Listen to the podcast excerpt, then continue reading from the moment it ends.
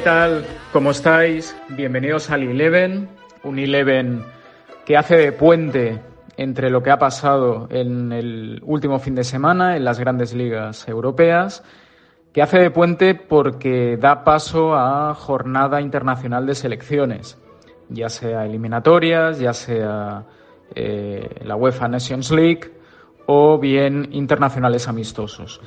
Ha pasado mucho y bueno este fin de semana, esa es la verdad. Recordemos, el Leicester, líder en Inglaterra, el Milan, líder en Italia, el Sassuolo, segundo en Italia. A la Juve le empatan en el 94, el Real Madrid es goleado en Valencia. Pero sobre todo, Real Sociedad, Villarreal y Atlético de Madrid peleándose cuerpo a cuerpo, metiendo el codo por el liderato de la liga. El Real Madrid, junto con Granada, Cádiz, un Barça que le quedan dos partidos por jugar. Parece que luchan por la cuarta plaza. El Sevilla, ilustre campeón de la Europa League, ahora mismo es decimosegundo. También es cierto que Sevilla junto a Elche, Atlético de Madrid y Barcelona tiene siete partidos, dos jornadas menos que algunos de sus rivales. La Juve va quinta, el Inter va séptimo. Porto y Benfica ven con asombro como Braga y Sporting Club de Portugal están por delante de ellos. El City va décimo en la Premier, el Arsenal décimo primero y el Manchester United, a pesar de ganar y convencer en Goodison Park, va décimo cuarto. Este es el fútbol del 2020. Lo vamos a hablar aquí, en Eleven. Abróchate el cinturón, que el viaje arranca.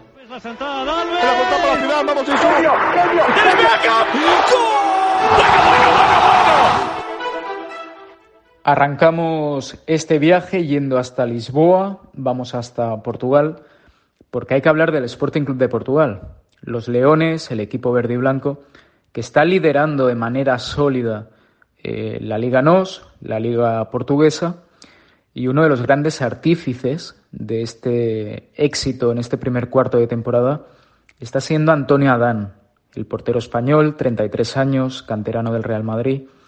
En su día utilizado por José Mourinho seguramente como arma arrojadiza eh, en la batalla que tenía con Iker Casillas a nivel de vestuario. Él sale del Real Madrid de una forma un poco traumática, se va a Italia, al Cagliari, no tiene mucho éxito, vuelve a la liga, al Betis, para posteriormente eh, vivir a la sombra de Llano Black en el Atlético de Madrid. Viendo que no va a tener recorrido en el equipo rojiblanco, hace las maletas, se va rumbo a Lisboa a un proyecto eh, complicado, porque el Sporting viene de donde viene, un equipo con unos conflictos internos muy importantes, pero parece que este año van en serio, han armado un proyecto sólido. Y para hablar de Antonio Adán y de este Sporting Club de Portugal líder, vamos a hablar con Miguel Pereira, eh, periodista, historiador, una enciclopedia. Él es portugués, lleva tiempo afincado en España. Eh, es autor del libro Noches Europeas, un libro que recoge grandes partidos e historias de la Copa Europa, muy recomendable, por cierto. Y vamos a hablar con Miguel de esto, de Adán y del Sporting. Miguel, ¿qué tal? Un lujo tenerte por aquí por el Eleven. ¿Cómo estás? ¿Qué está haciendo Antonio Adán en Lisboa? Hola Borja, efectivamente Antonio Adán se está convirtiendo en una de las grandes figuras de la liga portuguesa de este año y el portero ya se merecía volver a sentirse protagonista tras sus dos años como suplente de ese monstruo que es Jan Black en el Atlético de Madrid, recuperando esas buenas sensaciones que había dejado en el Villamarín. Eh, Rubén Amurín ha apostado muy fuerte por él, eh, tenía en sus filas a un joven portero, Luis Maximiano, que había dado muy buena cuenta de sí mismo a final de la temporada pasada, es el heredero espiritual de, de Rui Patricio en la portería del Sporting, pero todavía es muy joven. Y Amorín ha querido eh, juntar a la veteranía de su zaga, donde están también el ex bético Fedal, el uruguayo Coates y el internacional luso Luis Neto, a un portero más experimentado, capaz de aportar esa confianza al colectivo. Y, y Adán está justamente logrando eso. El Sporting es líder, eh, tiene el mejor ataque de la competición, pero sobre todo tiene la mejor defensa, cuatro goles encajados solamente, dos de ellos en un partido de poder a poder con el vigente campeón el Porto, un empate a dos, y, Adán ha sido fundamental en aportar esa estabilidad a un equipo muy joven, donde hay jugadores que el año pasado todavía estaban compitiendo en, en la liga juvenil, eh, como el lateral izquierdo Nuno Méndez, por ejemplo, que está haciendo también otras revelaciones junto con Pedro Pogo en la banda derecha. Amorín ha montado un equipo muy equilibrado, juega en un 3-4-2-1, donde el, gol de los laterales eh, en, en dar amplitud de campo es fundamental, pero donde la defensa tiene un papel muy muy importante y, y Adán está sabiendo liderar eh, ejerciendo como verdadero capitán de esa línea defensiva y, aportando al Sporting la experiencia internacional que tiene y, su buen hacer. Y luego el equipo crece de atrás adelante de forma muy progresiva y se centra mucho también en la figura de Pedro González, que es un centrocampista hecho eh, en el mismo molde de Bruno Fernández, al que básicamente va, va a suceder en eh, ocupar el terreno de juego. El, el, ahora estrella del Manchester United se fue el año pasado en invierno, eh, dejó ahí un hueco muy difícil de rellenar en, en el equipo de, de, Lisboa, pero la verdad es que con González, un jugador que se mueve un poco sobre la misma zona del terreno de juego, que tiene muy buen disparo, tiene muchísimo potencial, todavía está lejos del nivel de Fernández, pero puede llegar a, niveles bastante parecidos si sigue en esta línea. Está dando al Sporting también ese aire más eh, desenfadado y buscando eh, siempre la portería contraria con mucha clarividencia. Y con todo esto, tras un sorprendente varapalo en Europa, en la previa de Europa League, que le ha ayudado al final a despejar también un poco el calendario que tiene por delante. El Sporting es líder en noviembre de la Liga Lusa, algo que llevaba muchísimo tiempo sin suceder y está dando muy buenas sensaciones. Y, todo empieza siempre desde atrás y en ese rol Adán está sabiendo aportar a su equipo un, una idea de veteranía muy similar a la que, por ejemplo, en 2000, cuando el Sporting fue campeón por primera vez tras 18 años, también aportó Peter Schmeichel, que había llegado a coste cero en ese verano a la entidad de Lisboa. Por eso es probablemente ahora mismo una de las figuras más importantes del campeonato portugués. Dejamos Lisboa, nos vamos ahora hasta Francia, vamos a ir hasta la localidad gala de Valenciennes para hablar de una de las hazañas, mmm, diría, no de la jornada, sino seguramente de todo el 2020. Imaginaros eh, ser capitán de un equipo modesto, un equipo de segunda división francesa, ser lateral derecho, un poco el patito feo de un equipo de fútbol, al menos de un tiempo a esta parte, o históricamente así se ha concebido. Eh, hablamos de Geoffrey Kufu, 32 años, 1,80, repito, lateral derecho, muy pocos goles a lo largo de una prolífica carrera, un jornalero del fútbol. Visitas Toulouse para ir a jugar contra un equipo potente de la segunda división gala, un recién descendido y máximo candidato a subir a, Alicán, empiezas perdiendo 2-0 y acabas ganando 5-4 después de que hayas marcado la friolera de cuatro goles. Cuatro goles. No es Lewandowski, no es Ibrahimovic, es un obrero del fútbol, Geoffrey Kufu. Para hablar de él vamos a hablar con Nico Faure. Nico es periodista, freelance, él es francés, es un, una referencia en todo lo que se refiere a fútbol galo y es un honor para mí recibirlo en este Eleven. La idea es que sea el hombre de confianza de esfera en fútbol francés de ahora en adelante. Nico, ¿cómo estás? Explícanos un poco lo que hizo este lateral derecho que, bueno, ha traspasado fronteras, este milagro, esta hazaña. Hola Borja, eh, bueno, pues es un placer estar aquí hoy para hablaros de una de las hazañas o milagros, como lo queráis llamar, de la última jornada de la Ligue 2, la segunda división francesa. En la tarde del sábado, el Valenciennes, decimoquinto en la clasificación, visitaba un Toulouse que, bueno, por fin había encontrado su rumbo. Eh, llevaba siete encuentros sin conocer la, derrota después de un muy mal arranque de temporada. Eh, recordamos que el, Toulouse bajaba de la, de la Ligue 1 y bueno, pues seamos claros, ¿no? Lo que pasó en el Stadium de la Ciudad Rosa de Francia no se lo esperaba eh, nadie. Si ya la victoria del Valenciennes 5-4 sorprendió a propios y, extraños, eh, pues ver al capitán del club nordis, Geoffrey Cuffaut, eh, meter cuatro goles, dos de ellos de falta, pues bueno, ya fue, fue el acabose, ¿no? Estamos hablando de un lateral derecho que no empezó muy bien el encuentro, viendo como el primer gol del partido, obra del, del Toulouse, llegaba por su banda, ¿no? Encima. El defensa de 32 años justamente pidió más personalidad fuera de casa en una, en una entrevista antes del último encuentro fuera del, lejos del Eno, del campo del, del. Eh, fue él el que empató este, este encuentro a dos eh, frente al Toulouse el sábado. Un Toulouse que se llegó a poner 2-0 arriba.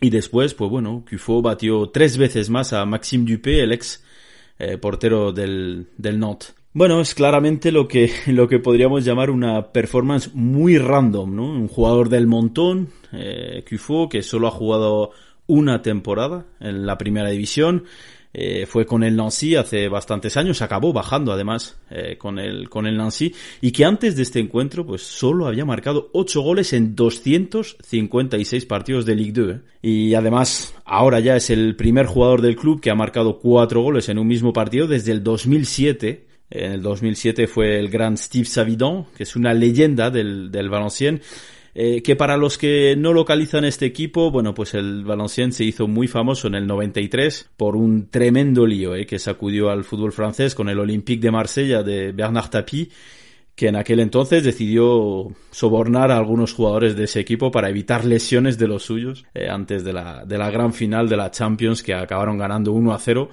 frente al Milan, obra de Basile Boli. Nada más, eh, no creo que volvamos a hablar mucho de Geoffrey Cuffaut, la verdad, un fiel soldado de la segunda división francesa, también hay que, hay que decirlo.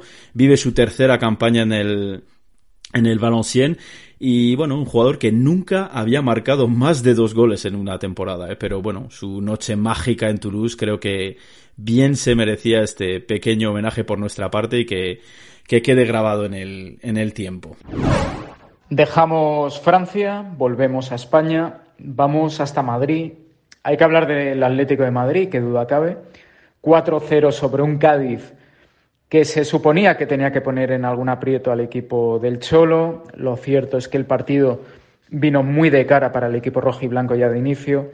Volvieron a destacar, y esto ya no es novedad, tanto Marcos Llorente como Joao Félix, que están ambos a un nivel de forma sencillamente espectacular. Podríamos haber incluido a los dos, tanto a Llorente como a Joao, en este once, pero nos parece eh, más interesante hablar sobre la figura de uno de los grandes eh, infravalorados de la entidad rojo, rojiblanca. Estamos hablando de Stefan Savic, el central montenegrino, entre nosotros, uno de los defensas con más pinta de defensa central que te puedas echar a la cara, no solo por la apariencia física, sino porque responde al patrón histórico que tiene que que contener un defensa central.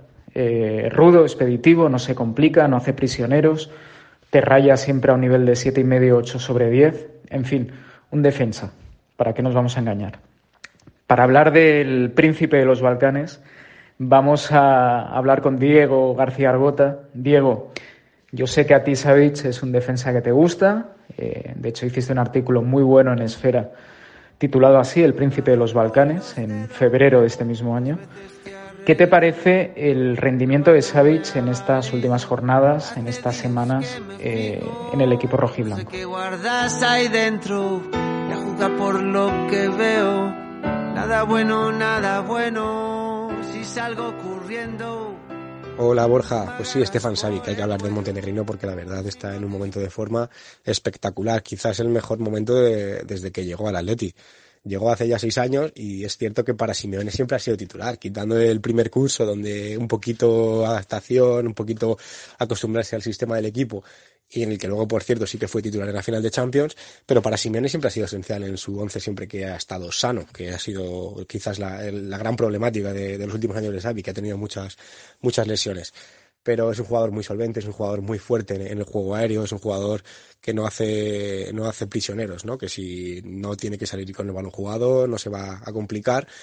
Y eso es algo que, a Simeone le, gusta bastante porque, porque le, le dota de una seguridad atrás que con otros jugadores no ha tenido. Creo que Savic siempre ha tenido un hándicap y es que, bueno, quizás el aficionado atlético se idealizaba más con Lucas por ser cantrano, con Godín por todo lo que representaba, con Jiménez por esa garra uruguaya y que Savic siempre era un poco el eslabón más débil, ¿no? Todos los veranos, oye, pues se, hablaba de que si hubiera que vender un jugador, eh, si hubiera que desprenderse de alguien, con él se podría hacer caja. Pero la realidad es que luego, a la hora de rodar el balón, siempre estaba en el 11, siempre ha sido fundamental para Simeone. Este año creo que ha dado un paso adelante, incluso un poquitín más de lo que ya venía haciendo, pero también creo que es porque el Atleti, y es, es complicado decir esto en un equipo que es el menos goleado de la liga y que ha encajado dos goles en siete partidos, pero se está viendo un poco más vulnerable que otras temporadas a la hora de conceder ocasiones, ¿no? Estamos viendo un Felipe que no, no está al nivel de la temporada pasada, Jiménez, bueno, ha estado tanto con coronavirus como con lesiones y apenas lleva un par de partidos, pero sobre todo Trippier y Lodi eh, están a un, a un, nivel más bajo y es ahí donde Savic eh, ha estado un poco de, apagafuegos y es quizás lo que le ha llevado a, cara, cara, al público de que tener un mayor reconocimiento y luego, en parte, el, liderazgo que ha mostrado que no se le presuponía, no se le esperaba, no es uno de los cuatro capitanes del equipo, pero él, a la hora de tener un poquito de, picardía, a la hora de protestar al árbitro, a la hora de proteger a los suyos, siempre, siempre ha estado ahí en, eso que solía hacer siempre Godín, Gaby, donde, solía estar también Fernando Torres, incluso Griezmann. Eh, ante la ausencia un poquito de, mala leche, eh, ha aparecido, ha aparecido Savic un Xavi que, bueno, es, esencial para Simeone también, pues porque se entiende muy bien con, con Oblak, tanto fuera como dentro del campo, y eso se nota mucho a la hora de, a la hora de los partidos, a la hora de la seguridad, a la hora de, de que un equipo que se cimenta sobre todo, aunque esta temporada estemos viendo una versión mucho más ofensiva, por un sistema defensivo en el que él lleva cinco años como titular, lo conoce a las mil maravillas y a este nivel, bueno, no, no hay muchos jugadores que puedan, que puedan sentarle. Seguimos en la liga. Hemos hablado de Savic. Vamos a hablar ahora del otro central designado en este 11-11. Nosotros que Pau Torres.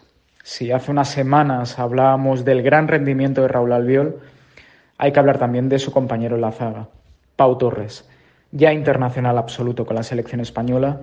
El año pasado, a pesar de la irregularidad del equipo Groguet, hizo un segundo tramo de temporada realmente espectacular eso ya le valió la confianza de Luis Enrique y el Villarreal lo cierto es que lleva un arranque de temporada espectacular. Lleva unas últimas jornadas en Liga y en Europa League rayando todo el equipo a gran nivel. Para este 11 podíamos haber incluido tranquilamente a Manu Trigueros o a, o a Gerard Moreno, entre otros. Finalmente son Pau Torres y Paquito Alcácer los que, los que representan al submarino amarillo y con toda justicia. El rendimiento de Pau, repito, es excelente y para hablar de ello vamos a hablar con David Orenes, eh, redactor en Esfera Sports. David, ¿qué tal? ¿Cómo estás? Dinos algo de Pau Torres. Pues si hablamos de Pau Torres, hablamos sin duda de un, central escandaloso, sin exagerar. Es ahora mismo con 23 años el jugador más prometedor de, de, de la selección, también de, de España, eh, forma con Albiol una de las mejores parejas de, de la liga. Yo creo que con Emery eh, está creciendo muchísimo porque le da esa seguridad, esa capacidad para, para llegar también en, en jugadas de estrategia, como lo vimos contra el Valladolid, ese gol. Eh, pero sobre todo en defensa es, es, es una barbaridad. Se vio contra el Getafe impecable por alto, por bajo, en la anticipación, atento al cruce. Eh, ese desplazamiento en largo, ¿no? Que, que ahora mismo se le puede considerar como, como el mejor central de la liga en ese sentido. Pau Torres llegó del Málaga como caído del cielo, ¿no? Esa cesión que le vino de maravilla y en una crisis importante de, de centrales que había en el Villarreal, al final se, se, se ha sentado a, una, a, la velocidad del rayo, ¿no? Con apenas 23 años, que sea ahora mismo el jugador, eh, el único jugador de campo junto a Yaguaspas que haya completado todos los minutos, ¿no? De, de las nueve jornadas que llevamos es sin duda una demostración de que, de que es un, un, central indiscutible para Emery y, y, un jugador a tener muy en cuenta de cara a lo que es la selección para ser ese acompañante de Ramos, quizá en la próxima Eurocopa. Eh, un central que, que, tiene mucha pinta, ¿no? Que va a acabar en un grande, ya suena para, para el Real Madrid, para el Arsenal, para el Barça, United. Tiene una cláusula ya espectacular, eh, es el jugador más joven que, ha tenido una cláusula tan alta. Eh, ahora mismo es de 50 millones, pero va a ser de 70 en el, en el futuro. Y, y, bueno, es que en, la selección, por ejemplo, ya está siendo titular en partidos importantes contra Alemania, Ucrania, eh, etcétera. Eh, yo a mismo Pau Torres lo considero el central eh, que va camino de ser, eh, al menos en España, el más importante que ha habido desde Sergio Ramos. Y lo digo sin exagerar. Vámonos ahora hasta Leipzig para hablar de uno de los grandes protagonistas del arranque de temporada en Europa. Estamos hablando de Angeliño, el lateral izquierdo, gallego, recordemos, pasó por el PSV, pasó por el Manchester City. En el Leipzig ya hizo un final de temporada fantástico y hoy en día es un pilar clave para la engrasada maquinaria de Nagelsmann. Para hablar de Angeliño, creo que nadie mejor que Alberto López Frau, que además tuvo la gran suerte de poder comentar el partido en Movistar con Adolfo Barbero. Eh, Alberto, ¿cómo estás? Quería tu opinión sobre este lateral que no sé hasta qué punto está llamando con fuerza, yo creo que sí, a las puertas de la selección, para que nos hables un poco de su evolución, de su progresión, de lo que hizo el otro día en la goleada por 3-0 ante el Friburgo, y también cómo ves tú el tema, el debate de Angeliño como potencial lateral izquierdo en la selección que dirige Luis Enrique. Un abrazo. ¿Qué tal, Borja? Muy buenas. Sí, así es. Angeliño vive un momento de forma extraordinario. Ayer se dio una circunstancia curiosa al inicio del partido. Él no iba a ser titular, eh, producto de las rotaciones de Nagelsmann. El equipo había jugado entre semana un partido muy exigente ante el Paris Saint-Germain, pero las molestias físicas de Halstenberg, Marcel Halstenberg, lateral izquierdo internacional alemán, que iba a ser titular en el día de ayer, le dejaron fuera del once en el calentamiento y al final Angeliño fue titular e hizo un partidazo extraordinario. Es un jugador hiperactivo en banda izquierda, con capacidad para ir de un área a otra prácticamente durante todo el partido. Y luego se da una circunstancia especial, que tiene buen pie para el centro y muy buen disparo. En el tramo final de, encuentro dejó un golazo de falta extraordinario, superando la barrera, además que no solamente es potencia, también es habilidad, y ahora mismo es uno de los laterales izquierdo del momento en el fútbol europeo y evidentemente tendría hueco en una hipotética lista de Luis Enrique Martínez. Eh, Jordi Alba de momento no está contando, que era el lateral izquierdo de más jerarquía ahora mismo en la selección española. Vamos a ver si su ausencia es definitiva o si recupera su mejor nivel puede tener opción de entrar en el grupo de cara a la Eurocopa.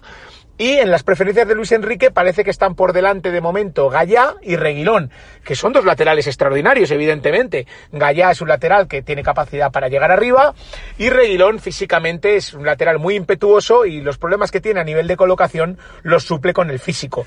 Pero creo que Angeliño merece una oportunidad y teniendo en cuenta que Luis Enrique eh, premia la meritocracia en sus convocatorias. De aquí a final de temporada, si Angeliño mantiene el nivel, titular va a ser en el Leipzig, parecen subsanados esos problemas de convivencia que surgieron con Nagelsmann. Yo creo que si sigue a ese nivel, Luis Enrique va a tener que abrirle la puerta. Hemos visto además que Luis Enrique también mira fuera de España, en otras ligas. Ahora mismo se ha lesionado Jesús Navas y va Bellerín, que en el Arsenal es titular, muchas veces en una línea de tres centrales, más como carrilero que como lateral, porque Luis Enrique utiliza línea de cuatro, pero ahí está Bellerín ante la ausencia de Dani Carvajal. Entonces, si Argeliño sigue jugando igual, yo creo que va a terminar teniendo la oportunidad. En un Leipzig que juega mucho con intercambio de posiciones permanente, con muchos futbolistas de buen pie, sin mediocentro eh, referencial, porque suele jugar Campbell, que es un interior jugando de mediocentro. Angeliño tiene mucha participación en ataque, aparece por dentro muchísimas veces, se asocia bien y ya digo, tiene buen pie para el centro y para el disparo. Así que imagino que en los próximos meses, si mantiene el nivel, veremos a Angeliño debutar con la selección española. Adán en puerta, línea de cuatro con Kufut, eh, Savic, Pau Torres y Angeliño, una buena zaga. Todos ellos con méritos propios en este 11 de 11. Vamos ahora a la medular. Necesitamos, por la disposición con la que salimos hoy, alguien, un pivote referencial que dé equilibrio, que rasque cuando haya que rascar, con buena distribución de balón y que haya hecho méritos en este fin de semana o en el inicio de campaña para estar en este podcast. El designado, Oriol Romeu. El mediocentro catalán, canterano de la Masía, breve paso infructuoso por el Barça, experiencias fallidas tanto en Valencia como en el Chelsea, hasta que finalmente hace unas temporadas recala en el sur de Inglaterra. A día de hoy es un pilar, un faro, un referente y una brújula de un equipo que está fascinando en la Premier League, que de hecho el sábado se levantó como líder de la primera división inglesa. Para hablar de Oriol Romeo, de lo que está haciendo y de lo que supone en el ecosistema del Soton, vamos a ir a la redacción de Esfera para hablar con Dani Fernández Pacheco. Dani, ¿qué tal? ¿Qué está haciendo Oriol Romeo y por qué lo metemos en este 11? ¿Qué tal, Borja? ¿Cómo estás? Eh, en estos podcasts, en estos once ideales que, nos gusta hacer a, los periodistas, a los medios, eh, bueno, también lo hacen muchos, muchos trofeos, ¿no? Muchos torneos, como, puede ser, por ejemplo, la Champions League, la Premier League, la Liga Española, que les gusta hacer once ideales de la jornada, del mes, de la temporada. Eh, muchas ocasiones se olvida al futbolista que puede que puede dotar de equilibrio, ¿no? Eh, realmente no son alineaciones reales, porque te encuentras a lo mejor que son, hay mucho media punta o hay mucho extremo, hay casi centrales que los colocan en, posiciones extrañas, ¿no? Defensas de tres que realmente hay un par de laterales y, dices, bueno, esto si, si colocáramos a los mejores de la jornada en un equipo seguramente se caería por todos los lados porque, porque no hay equilibrio, ¿no? Y yo creo que eh, era importante en este, en este once de esta jornada en el que vemos o veremos en los próximos en los próximos comentarios eh, que, va a haber mucho media punta de mucha calidad y mucho jugador de ataque, es necesario tener un jugador como Oriol Romeu, que eh, el que le haya seguido desde muy joven, yo he tenido la suerte de seguirlo desde que estaba en las inferiores de la selección española, me ha parecido un jugador siempre muy interesante, un pivote defensivo de ya no solo de un gran empaque en el centro del campo, sino que, que tiene mucha calidad, que, tiene ese, ese estilo de, de saber perfilarse siempre para recibir la pelota, para jugar de un lado al otro eh, muy estilo Barça realmente y que parecía cuando, cuando era muy pequeño, muy joven, cuando tenía 17, 18 años, que iba a ser futbolista de, equipo grande, ¿no? Y yo creo que no ha tenido suerte con su, con su carrera, ha tenido, ha tenido muchos problemas, pero por fin eh, ha tenido, ha encontrado un equipo, un acomodo eh, en el que realmente pues, pues está siendo importante, ¿no? Sobre todo, el curso pasado empezó jugando, saliendo de los, de los once, porque Ralph Hasenhutel no daba con la tecla, el equipo no iba muy bien, ya lo hablamos el, en el podcast pasado cuando nos tocó hablar de, de James Ward-Prowse, que es otro, es el futbolista que juega a su lado en el doble pivote. Eh, jugaron un 3-5-2, eh, luego cambiaron al 4-4-2 y, y bueno, salió Hoiberg también del equipo la temporada pasada para irse al Tottenham de Mourinho, para, para, ser, para ser un bad boy como pedía el portugués en el, en el cuadro de los Spurs. Y, yo creo que, ha sido muy importante su, llegada, su, capacidad para, para trabajar, para, para dotar de equilibrio, como, como, en este, como en este podcast, como en este once que realmente nos vas a presentar, Borja. Nos da, da mucho equilibrio Oriol Romeo porque, porque tiene eso, tiene eso, tiene ese trabajo, tiene esa, esa potencia, esa fuerza, pero también tiene, tiene mucha calidad y, y yo creo que, que se lo merece ya no solo por, por la victoria del Southampton de este fin de semana ante, ante el Newcastle, ese, ese 2-0, sino porque acabó muy bien la temporada pasada después del, confinamiento y este curso eh, ha empezado jugándolo prácticamente todo y es una pieza clave de este Southampton que sigue soñando con Europa y que decía en su cuenta de Twitter que, que se tenía que parar la liga porque iban líderes y no se ha parado pero siguen arriba y siguen, siguen soñando con Europa. Dejamos en este punto la costa del sur de Inglaterra, nos subimos al avión, vamos hasta Roma vamos hasta la capital italiana para hablar un poquito de calcio, porque el gran protagonista de la jornada, sin duda, sin duda, es el armenio Henrik Mikitarian. Un hombre, un futbolista eh, que tan solo tiene 31 años. Lo digo porque cuando he visto el dato, eh, no sé por qué imaginaba que tenía ya 33 tranquilamente. Seguramente porque es un hombre que empezó muy joven. Él nace en Armenia, se cría en Francia, porque su padre jugaba allí en, la Liga Francesa. De hecho, queda muy tocado por la muerte de su padre en 1996, eh, motivada por un tumor cerebral. Eso le afectó el carácter, le condiciona mucho y se tomó el fútbol como una exigencia, casi como una, fórmula, un modo de honrar a, su difunto padre. Lo cierto es que Mikitarian ha tenido una, una carrera muy prolífica. Recordemos que es un hombre que ha jugado no solo en el Metalurg, en el Shakhtar, en Ucrania, luego ya pasa a grandes ligas, va al Dortmund, donde juega gran nivel, para luego recalar en la Premier League, donde deja destellos, mucha irregularidad tanto en Manchester United como en el Arsenal. Llega a la Roma un poco por la puerta de atrás, ya de capa caída, y lo cierto es que esta temporada se está destapando. Se está destapando en esa línea de medias puntas por detrás del punta, junto a Pedro Rodríguez, y viene de firmar un hat-trick. Para hablar de todo ello, uno de nuestros analistas de cabecera en asuntos de calcio, Joel Sierra. Joel, ¿qué tal? ¿Cómo estás? Coméntanos, háblanos del, del armenio. Hola Borja, hola a todos. Encantado de pasarme una semana más por el IDEB. Eh, en esta ocasión había que hablar irremediablemente de Henry Mkhitaryan tras su hat-trick ante el Genoa y un partido redondo que yo creo que va incluso más allá de los tres goles que anotó. Después de su gris paso por el Manchester United y de su posterior etapa en el Arsenal, donde tampoco brilló especialmente, ya que estuvo muy marcada por las lesiones, la llegada de Mkhitaryan a la Roma la temporada pasada pues no generaba una especial expectación y parecía uno más de esos fichajes caros en cuanto a salario y de jugadores ya veteranos que habían dejado atrás su mejor momento, como los casos recientes de Pastore, Chonsi, Kalinic, etc.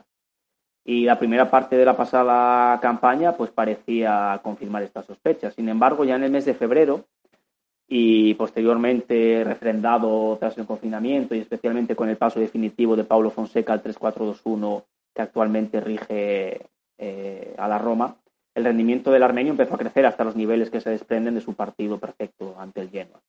La Roma jugaba en Marassi sin seco, su buque insignia, y el propio armenio contó después del partido que el bosnio le había dicho que en su ausencia debía marcar al menos un gol y no le pudo tomar la palabra en mejor modo, demostrando que es un futbolista con una gran facilidad para hacer cifras, pese a no ser un delantero puro, y en un equipo que además ahora mismo es muy prolífico en este sentido, genera ocasiones de forma continua y sencilla.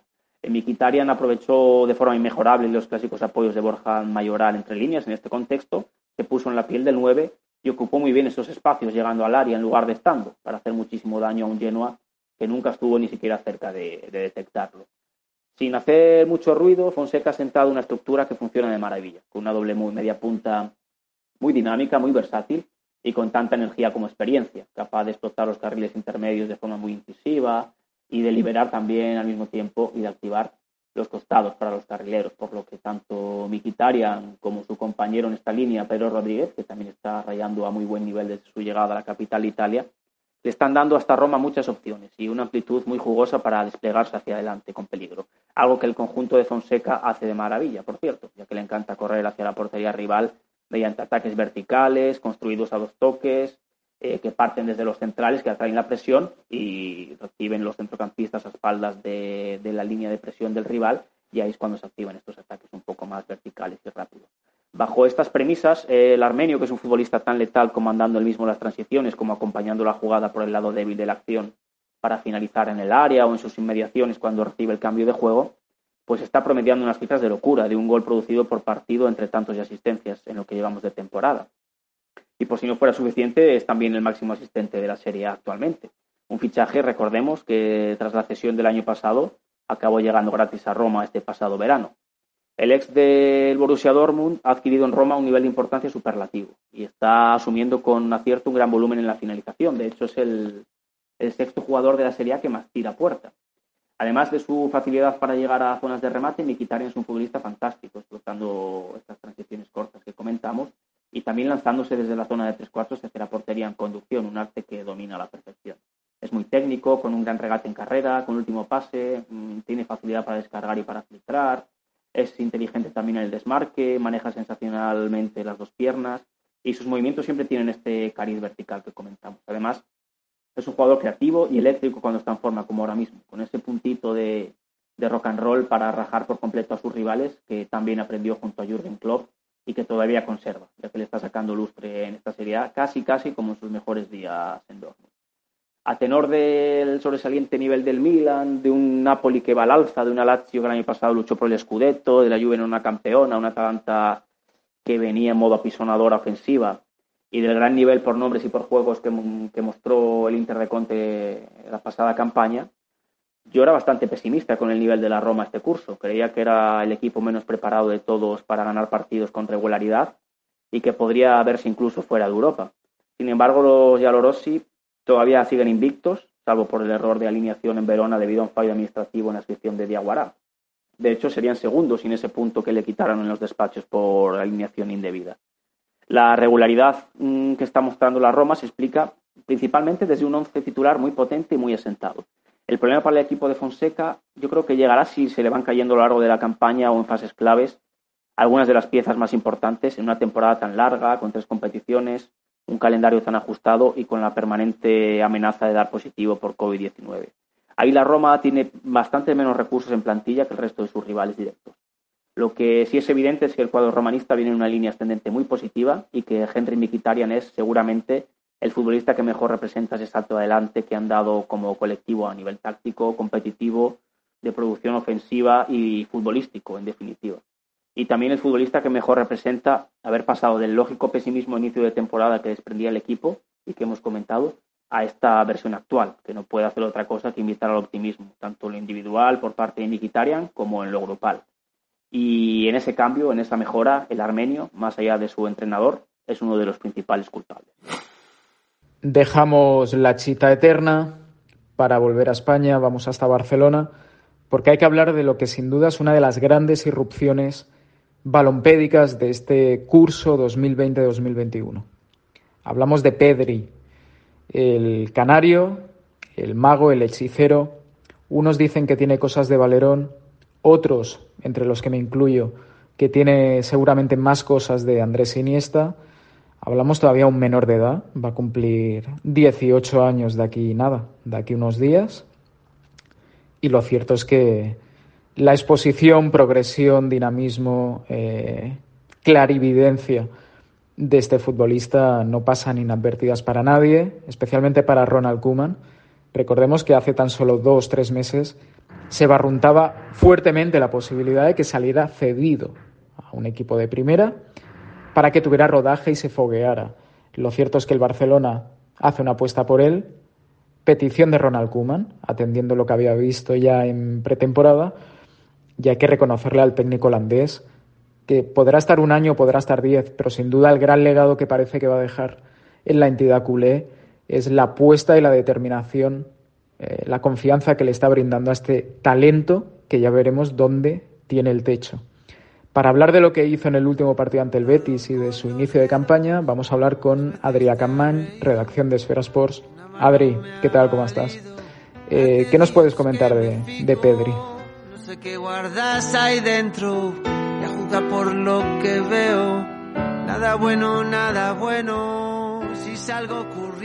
Hola Borja, pues sí, tenemos que hablar sobre Pedri porque su partido ante el Betis no hace más que confirmar que es un jugador que, sigue creciendo.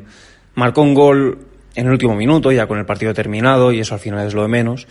Y lo que un día más yo creo que maravilló al espectador y maravilló también a Kuman fue cómo se movió, cómo se giró, porque es un jugador que no sabes hacia qué lado te va a girar, es, es muy, muy inteligente y sabe usar muy bien las fintas los pases que dio, dejó un pase de tacón que es, que es formidable, los regates que hizo. Em, es, en fin, es un jugador de esos que flota sobre el campo, que es muy elegante. Y que y la cosa no, no se queda ahí, ni mucho menos. Porque es un jugador que con tan solo 17 años ya interpreta muy bien el juego. Y eso es, eso es incluso más importante que todo, pues que, el hecho de que sea un jugador muy técnico y muy elegante. Eh, porque al final hay muchos virtuosos del balón eh, que no llegan a ser cracks y no llegan a ser determinantes porque no interpretan bien el juego. Y Pedri con tan solo 17 años está demostrando que, que pues que ya conoce muy bien de qué va esto y, y, se equivoca muy pocas veces. Es decir, la gran mayoría de decisiones que toma son con sentido. Y eso al Barça le sienta muy bien, porque es un jugador que se asocia con los compañeros, que junta al equipo, y que, y que yo creo de hecho que, es, que representa un perfil que, que en los últimos años el Barça ha echado en falta. Así que, pues Pedri, eh, en este inicio de temporada está siendo ya muy importante con el Barça.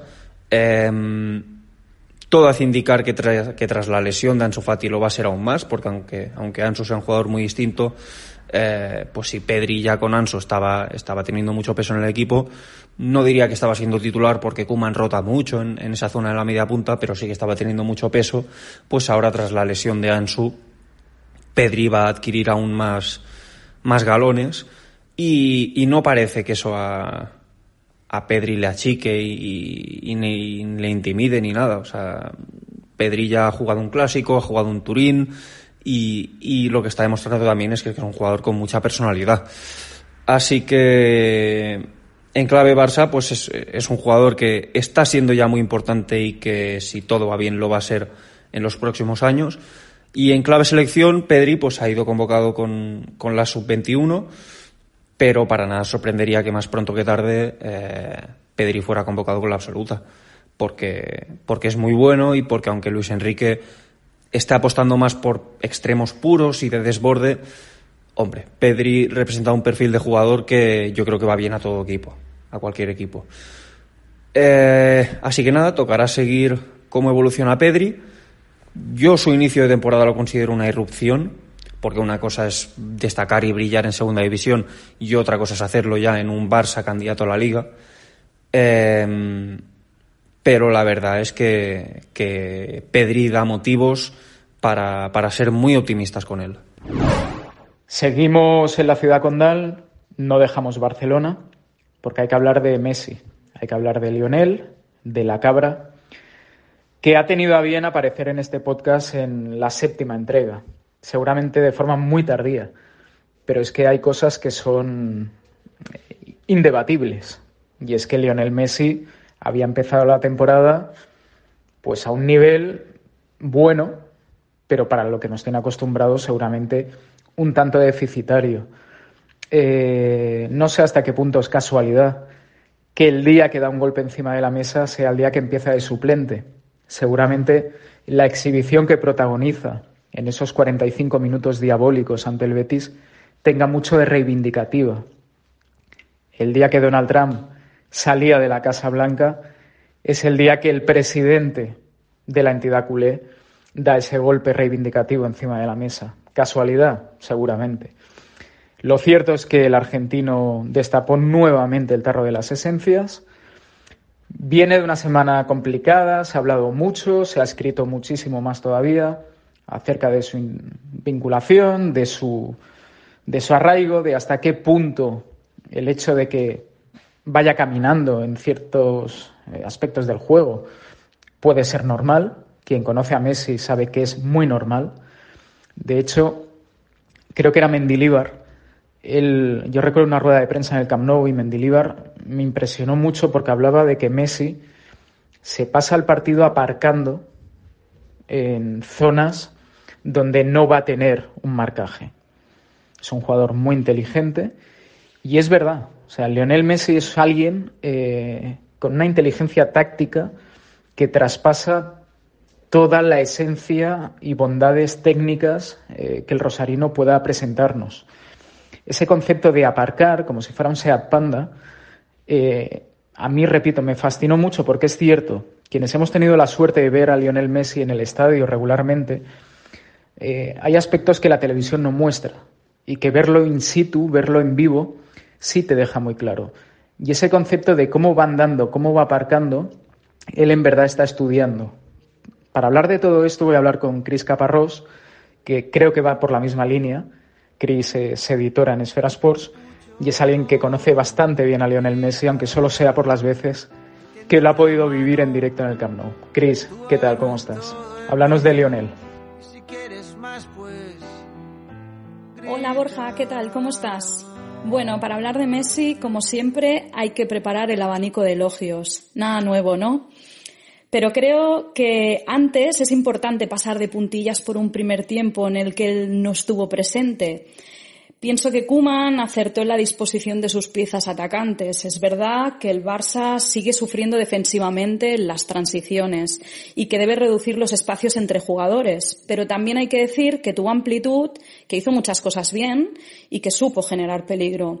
Y a pesar de que faltó puntería de, cara a portería, fue interesante ver qué sucedía en el terreno de juegos en el 10 porque la realidad es que no tuvo acierto, pero para fallar tienes que crear esas ocasiones.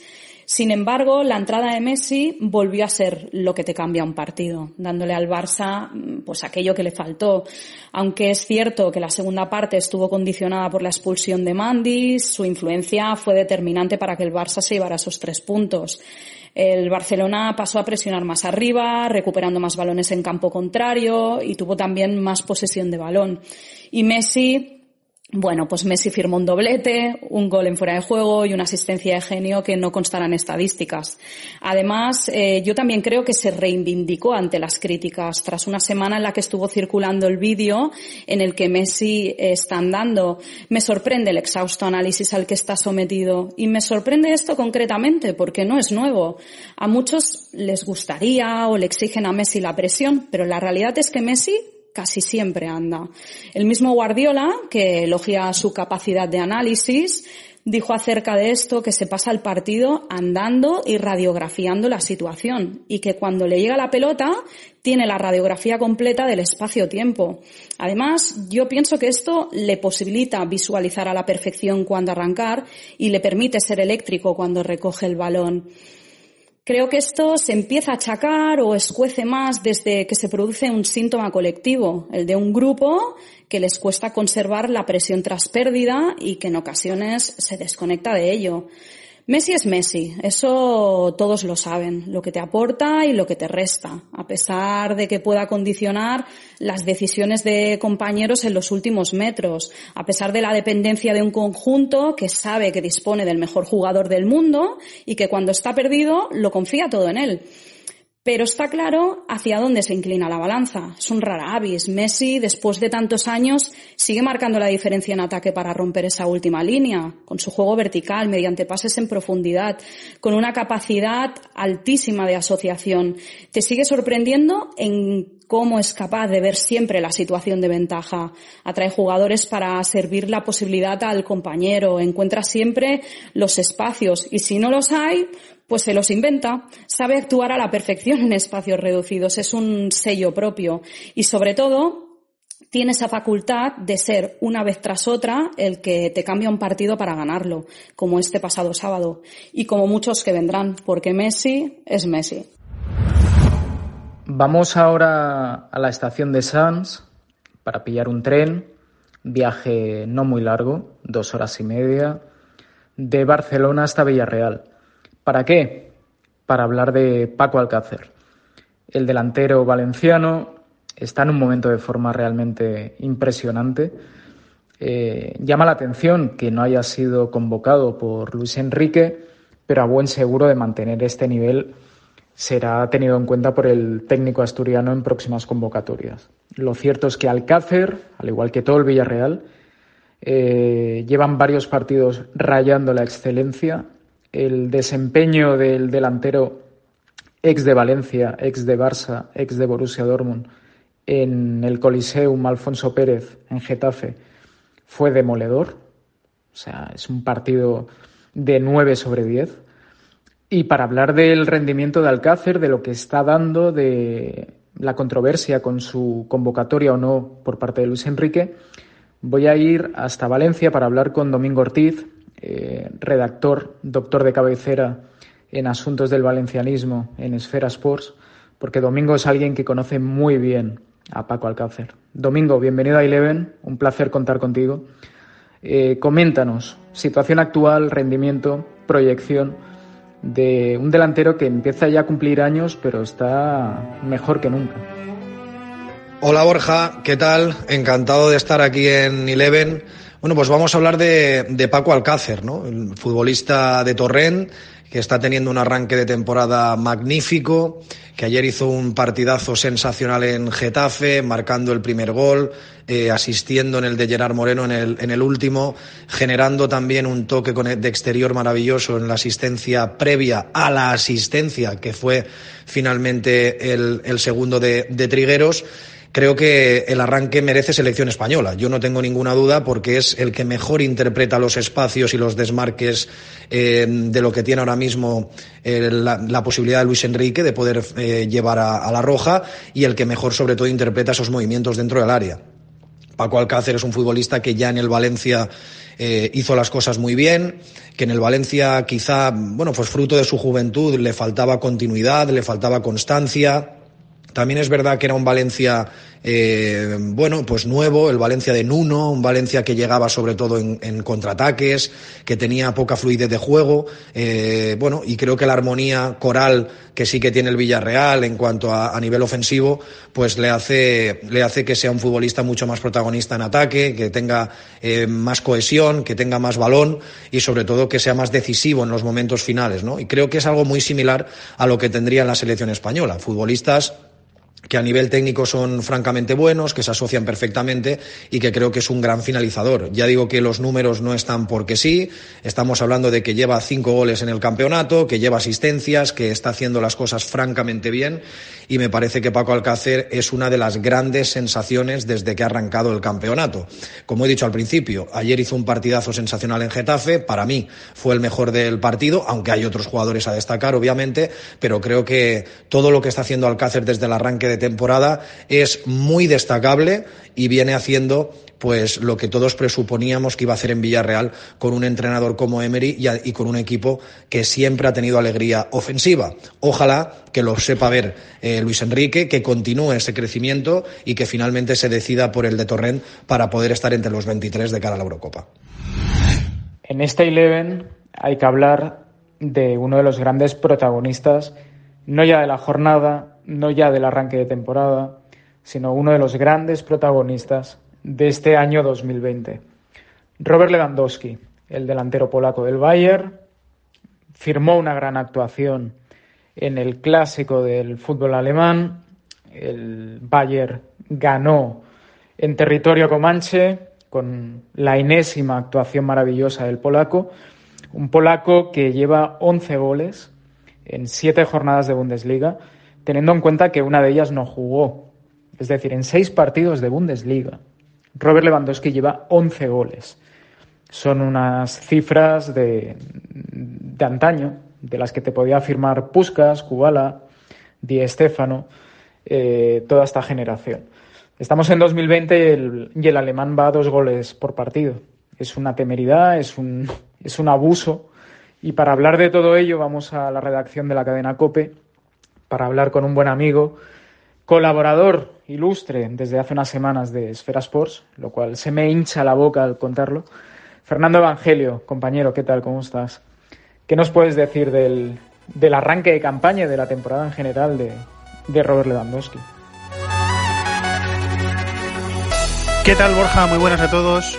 Eh, ya no hay muchas cosas que se pueden decir de, de Robert Lewandowski, pero mm, bueno, hay, algunas cosas que se pueden comentar, porque ha tenido una evolución en las, en las cifras eh, que ha provocado que la temporada pasada fue la mejor de su carrera y esta temporada va camino de ser la mejor de su carrera superando a la anterior porque las cifras son impresionantes, o sea, son, son cifras eh, cristiánicas o mésicas, por decirlo, eh, comparando con cuando Cristiano y Messi, que ahora ya no pasa, pero cuando Cristiano y Messi eh, mantenían su duelo en la Liga Española en el que uno hacía 50 goles por temporada y el otro 48 y el año que, y el año siguiente igual y el año siguiente parecido y el año siguiente parecido eh, mm, yo, yo pensaba que no iba a haber eso eh, más en mi vida.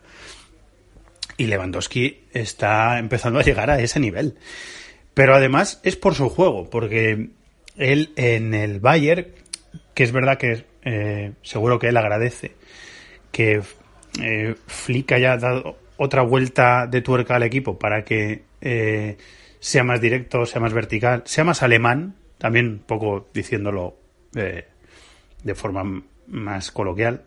Eh, use muchos centros remates, sea muy importante la labor de los extremos y Müller pueda nutrirle también de balones, él tenga un rol y una forma de, de actuar en el equipo y de jugar que le permita participar mucho en el juego, salir de zona, asociarse con los compañeros, dar asistencias, porque Robert Lewandowski también cae a banda y mete centros para que los otros rematen. O sea, eh, creo que cada vez es más completo en su juego, creo que cada vez es más eh, completo como delantero, como, como rematador, killer del área, como lo queramos llamar, eh, y además complementando todas esas cosas que, eh, aporta al equipo, que hacen que el equipo eh, no, solo tenga registros asustadores, sino que además juegue por momentos muy bien y sea muy vistoso de ver. si nos fijamos en el Lewandowski de, Polonia, que le vamos a ver en la Eurocopa, precisamente contra la selección española,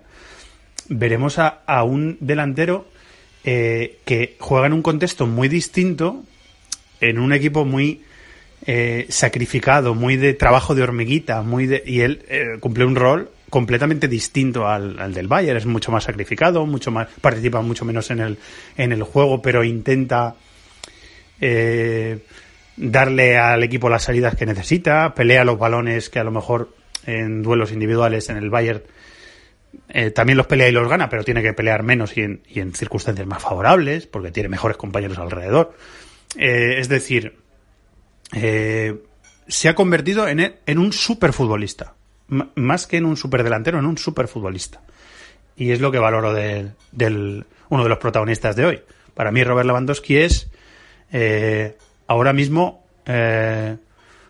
probablemente sea el mejor futbolista del mundo. Estas cosas son muy opinables y muy, pero vamos, eh, quiero decir, es que el rendimiento ahí está ahí, los números están ahí y además, viéndolo su juego, pues está ahí. Un abrazo, Borja, chao. Todo once necesita un técnico, un entrenador, y el elegido en este capítulo número 7 y 11 no es otro que Javi Gracia. Os digo la verdad, estaba barruntando la idea de meter a Ralph Hasenhutel, el austriaco que tiene al Southampton ahí arriba, para sorpresa de propios y extraños. Valoré también la posibilidad de meter a Unai Emery, el técnico vasco, que está jugando francamente bien sus cartas en un Villarreal que está rozando la excelencia. Ya veremos dónde está el tope de este equipo. Pero prefiero quedarme con Javi Gracia. Si antes de la jornada del domingo nos dicen que el Valencia, un Valencia de mínimos, con extintores, de forma permanente desde hace meses, años diría, nos dicen que va a ganar 4-1 al Real Madrid, creo que nadie se lo podría imaginar. Seguramente nadie en la plantilla del Valencia ni nadie en el cuerpo técnico del equipo Che. Y lo cierto es que lo logra. Gana 4-1, con intervención del VAR, sin intervención del VAR, con penaltis, sin penaltis, da igual. El Valencia ganó 4-1 al Real Madrid. Y el Valencia es un equipo que se le ven las costuras, que está parcheado, que le han roto por la mitad, porque tiene eh, un entramado a nivel de presidencia, de cúpula directiva, que prioriza otra serie de cuestiones. Y eso hace que redunde en un déficit a nivel técnico y táctico en el equipo. Javi Gracia está haciendo lo que puede. Y ese hacer lo que puede pasa por ganar a la Real Sociedad, pasa por ganar al Real Madrid. Es cierto que luego va pegando tumbos y pierde contra equipos con los que seguramente no debería perder. Pero la trayectoria y el trabajo de Javi Gracia creo que merecen este mínimo reconocimiento. Javi Gracia lo recordamos de su paso, sin ir más lejos, en España. Él empieza en el Pontevedra, pero se consolida a primer nivel en Almería, en Osasuna, en Málaga. Él emprende una aventura en un Rubin Kazan donde eh, era un proyecto ambicioso de un equipo que estaba entrando periódicamente en Champions desembarca en Inglaterra, en el Watford, donde realmente lo hace muy bien, muy bien, y acaba aterrizando en Mestalla porque le prometen una cosa y luego le dan otra. Le han quitado en cosa de dos meses a Coquelin, a Parejo y a Condogbia, el centro del campo titular del equipo. No le han traído a nadie. Bueno, pues con lo que tiene, se permite el lujo de dejar a gente con nombre y con fichas muy altas como Gameiro o Gonzalo Guedes, para afrontar un partido ante el Real Madrid, vigente campeón. Y con gente como Yumus, con Carlos Soler de medio centro, eh, con Guillamón, un chavalín eh, que tiene que batirse en duelo con un tal Benzema, repito, logra ganar 4-1. Por todo ello y mucho más, Javi Gracia es el técnico elegido en este capítulo número 7 de Eleven. Hasta aquí el Eleven, entrega capítulo número 7. Espero que haya sido un rato, bueno, interesante, un podcast que haya servido para poder contextualizar diferentes situaciones protagonistas que se han dado en este fin de semana. Aprovechad a descansar. Sabemos que hay jornada de selecciones. A unos les motiva más, a otros les motiva menos. En cualquier caso, de aquí 13-14 días volverá la actualidad de las grandes ligas y aquí estaremos nuevamente para explicarlo y contarlo. ¿Vale? Ha sido un placer. Nos escuchamos en dos semanas. Fuerte abrazo.